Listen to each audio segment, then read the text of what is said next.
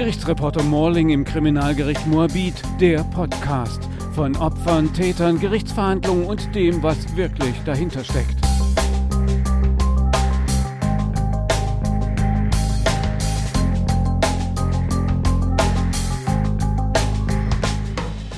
Wie haben Sie den Tag damals erlebt, den Tag des Attentats?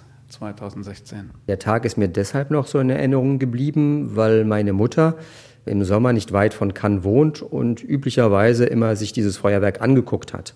Ich selber habe durch Radio davon erfahren und gleich einen Anruf meiner Mutter erhalten, dass sie krank war und nun genau präzise an dem Abend nicht da war, was also erstmal bei mir dann doch Erleichterung verursacht hat. Und dann hat man natürlich sich vor den Fernseher gesetzt, sich die französischen Nachrichten angeguckt und ja, praktisch etwas erlebt, was man aus Frankreich leider Gottes schon vorher auch kannte.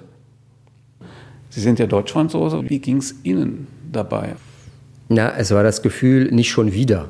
Also Frankreich war ja, was solche Anschläge betrifft, schon relativ gebeutelt. Man hatte vorher die furchtbaren Anschläge in Paris und die haben schon die ganze Nation, würde ich sagen, sehr verändert. Also doch ein Angstzustand und dann kam es letztendlich doch überraschend, weil man dachte, so, wir haben das Schlimmste eigentlich hinter uns und ja, dann passiert sowas am 14. Juli, also natürlich symbolhaft, aber vor allen Dingen mal wieder Personen, die hm, politisch damit überhaupt nichts zu tun haben. Es sind auch viele Muslime getötet worden. Es war eine Tat, die angeblich vom IS oder mitorganisiert oder wie auch immer gewesen sein soll. Das war diese Fassungslosigkeit und das Gefühl, wann hört das eigentlich auf?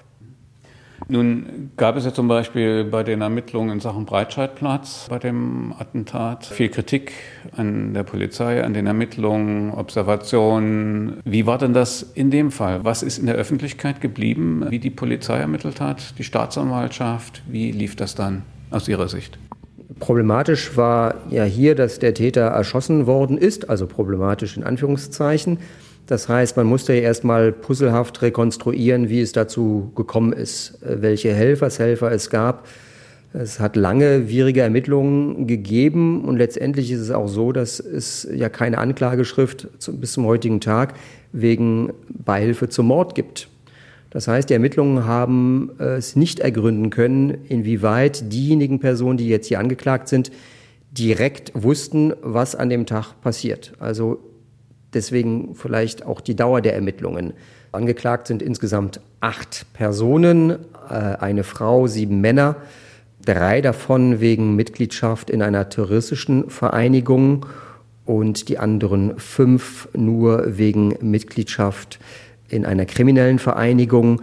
Da geht es vor allen Dingen um die Beschaffung der Waffe, die der Täter an dem Abend bei sich hatte, eine Pistole, mit der er auch geschossen hat eine Anklage wegen Beihilfe zum Mord, was man eigentlich hätte erwarten können, gab es nicht, weil man nicht geschafft hat, praktisch die Ermittlungen so weit zu führen, dass man den Angeklagten vorwerfen konnte, dass die genau wussten, was an diesem Abend passiert. Mhm. Unterstützung krimineller Vereinigungen, terroristische gibt es ja auch hier in Deutschland. Was ist da in Frankreich der Unterschied? Warum sind da fünf nur wegen äh, Unterstützung einer kriminellen Vereinigung angeklagt, wo sie doch ein islamistischer Anschlag gewesen sein soll? Ja, weil man letztendlich nur den Beitrag für die Waffe, aber keine weiteren Elemente zur Verfügung hatte.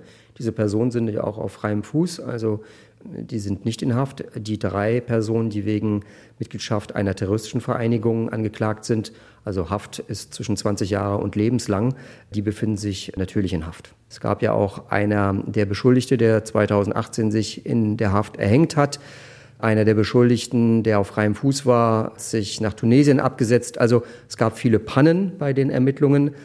Aber ich habe immer ein Verständnis, da ich ja solche Prozesse kenne, dass einfach mal, wenn man solche Ermittlungen führt und man von Anfang an mit den Puzzleteilen anfängt, entsprechend Zeit braucht. Sechs Jahre sind auch in Deutschland kein Einzelfall.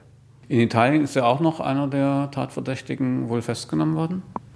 Ja, das ist genau der, der sich in Tunesien abgesetzt hatte. Äh, der ist dann in Italien dann festgenommen worden. Er war ja schon in den Ermittlungen drin, hätte sich melden müssen und ist dann einfach abgehauen.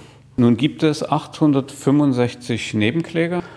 Für die Opfer, was haben Sie da erfahren, ähm, wie die Ermittlungsbehörden damit umgehen, wie die Behörden damit umgehen, die auch äh, sich um die Opfer bzw. um die Angehörigen zu kümmern haben? Also es gab relativ schnell Hilfe in Frankreich. Sie haben insgesamt über 2500 Opfer, das sind jetzt also nicht direkte Opfer, die vor Ort waren, sondern eben auch Familienangehörige, mittlerweile entschädigt. Ein, sehr schnell sind solche Fonds gegründet worden. Frankreich war dadurch, dass man eben solche Fälle leider kennt, sage ich mal, recht flott mit zumindest auch der psychologischen Hilfe, der Begleitung.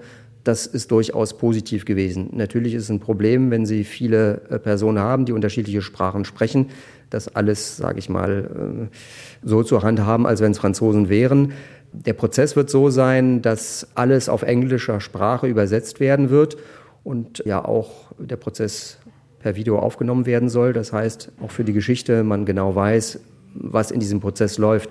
Es wird ohnehin ein Prozess sein, bei dem es vornehmlich darum geht, den Opfern ein Spracherecht hier einzuräumen, damit man deren Geschichte hört. Wie gesagt, der Attentäter ist tot und wir haben keine Anklage wegen Beihilfe zum Mord, sondern nur wegen Mitgliedschaft einer terroristischen Vereinigung oder äh, Mitgliedschaft in einer kriminellen Vereinigung.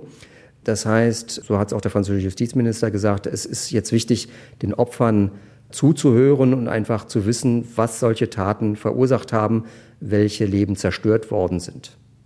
Der Prozess ist ja bis Dezember terminiert. In Deutschland sind ja so Terrorprozesse durchaus auch mal ein paar Jahre dauern die. Wieso ist das in Frankreich so wahnsinnig kurz? Wird er nicht so ordentlich ermittelt wie hier in Deutschland? Nein, es liegt vor allen Dingen erstmal daran, dass so ein Prozess von montags bis freitags stattfindet. Also anders als in Deutschland, wo dann solche Verhandlungstage vielleicht ein oder zweimal die Woche stattfinden, wird von morgens bis abends verhandelt und dann, bis der Stoff dann durchgearbeitet ist. Das hat den Vorteil, dass natürlich man nicht diese riesen Verfahren hat, die sich über mehrere Jahre erstrecken, wo dann auch irgendwann mal das Interesse wegfällt. Das hat natürlich den Nachteil, dass sämtliche Prozessbeteiligten erstmal für mehrere Monate, sage ich mal, in einem solchen Prozess dann drin sind und auch nichts anderes machen können. Andere, andere Methode, anderes Land. Es gibt ja einen Mann, der Motorroller hinterherfuhr hinter dem LKW und sich daran festgehalten haben soll, um den Täter zu hindern, weiter in Schlangenlinien zu fahren. Wie wird mit solchen Menschen umgegangen, die da helfen wollten? Sind das jetzt Helden? Ja, natürlich sind es in der Form Helden. Also eine Person, die, die, die sowas macht, wird jedenfalls von der Bevölkerung her absolut bewundert. Es ist auch an den Einsatzkräften nicht so große Kritik geübt worden. Also man muss wissen, die ganze Fahrt hat ja zwei Minuten gedauert, also viel länger als hier in Berlin und konnte auch nicht deshalb gestoppt werden, äh, weil die Polizei intervenierte, sondern aus technischen Gründen. Dann kam die Polizei, dann gab es einen Schusshagel und dann ist der nach zwei Minuten erschossen worden. Immerhin waren dann die Einsatzkräfte ja dann relativ schnell vor Ort. Es gab ja noch große Kritik von der Stadt an dem Staat, dass da zu wenige Einsatzkräfte vor Ort gewesen seien. Und eine Frau von der Stadtverwaltung sagte, man habe Videos von der Tat löschen müssen, damit das nicht rauskommt aus ihrer Sicht. Ja, natürlich. Man muss sich aber vielleicht mal die Örtlichkeiten ansehen. Also wir reden über mehrere Kilometer. Also die Promenade des Anglais ist unheimlich groß. Das heißt, wenn Sie da eine absolute Sicherheit haben wollen, dann müssten Sie ja praktisch die gesamte Polizei, die dort unten in Südfrankreich ist, stationieren. Man hatte sich gegen Militär entschieden, ähm, was die Franzosen ja haben. Also die haben ja auch Militärpatrouillen für äh, die Sicherheit und Ordnung im Inland. Da war an dem Tag darauf verzichtet worden. Nun gut, man wollte ein Volksfest feiern, den 14. Juli, und eben ähm, ja, entspannt reingehen. Es ist immer leicht, hinterher Kritik zu üben, wenn man weiß, was passiert ist. Ich sage immer, es wird diese hundertprozentige Sicherheit leider nie geben und wir müssen immer wissen, wie viel Freiheit wollen wir, wie viel Sicherheit wollen wir. Und äh, manche äh, würden sich dann da reinreiben, dass eben viele Personen mit Militäruniform äh, oder mit Waffen dort an einem 14. Juli rumgehen, bei dem man eigentlich feiern möchte. Und wenn es passiert ist, dann wird man dafür kritisiert, dass eigentlich zu wenig Sicherheitskräfte vor Ort sind. Also man wird nie ein, ein Mittelmaß finden. Sie müssen wissen, an diesem Tag feiert ganz Frankreich. Das heißt, keiner weiß natürlich, wo was ist. Natürlich ist die Priorität immer in, in Paris gewesen, weil die meisten Anschläge dort stattgefunden haben. Aber es hätte eben auch jede andere große Stadt treffen können. Nun sind in Nizza seitdem mindestens wieder zwei Anschläge gewesen mit dem Messer jeweils in Kirchen. Einmal gab es drei Tote auch. Ist das in Nizza ganz besonders schlimm oder warum ist es da so schlimm? Ich meine jetzt Paris mal ausgeklammert. Ja, man weiß es nicht. Natürlich haben sie von der Bevölkerungsstruktur sage ich mal, auch eine Vielzahl von Personen, die relativ extremistisch denken. Das ist sowohl, ich rede jetzt sowohl vom Rechtsextremismus in Frankreich, der da sehr präsent ist, als auch eben einen relativ hohen Ausländeranteil, der nicht integriert werden konnte. Ein Scheitern der französischen Integration und der dortigen Politik schon aus den 50er, 60er Jahren. Und dann hat man entsprechende Nährboden für solche Personen, die solche Taten verüben. Das hat mit Nizza an sich nichts zu tun, sondern eigentlich mehr mit der Struktur, die sie dort haben. Was denken Sie, was der Prozess jetzt, was der für ein Zeichen geben kann? Vor allen Dingen natürlich in Richtung der Opfer, in Richtung der Gesellschaft, vor allen Dingen auch in Frankreich, aber auch hierher, weil aus Berlin kommen ja auch drei Opfer. Na, natürlich, das Wichtige ist, also man ist immer Opfer und äh, man kann so eine Tat ja nicht ungeschehen machen, sondern die Familien sind zerrissen, es äh, sind Lücken entstanden, Kinder sind getötet worden.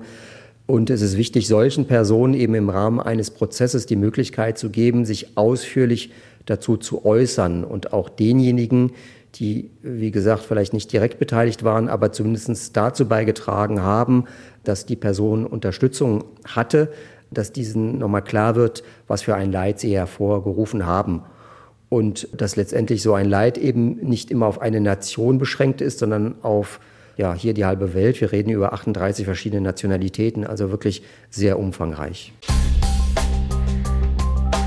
Gerichtsreporter Morling im Kriminalgericht Moabit, der Podcast von Opfern, Tätern, Gerichtsverhandlungen und dem, was wirklich dahinter steckt.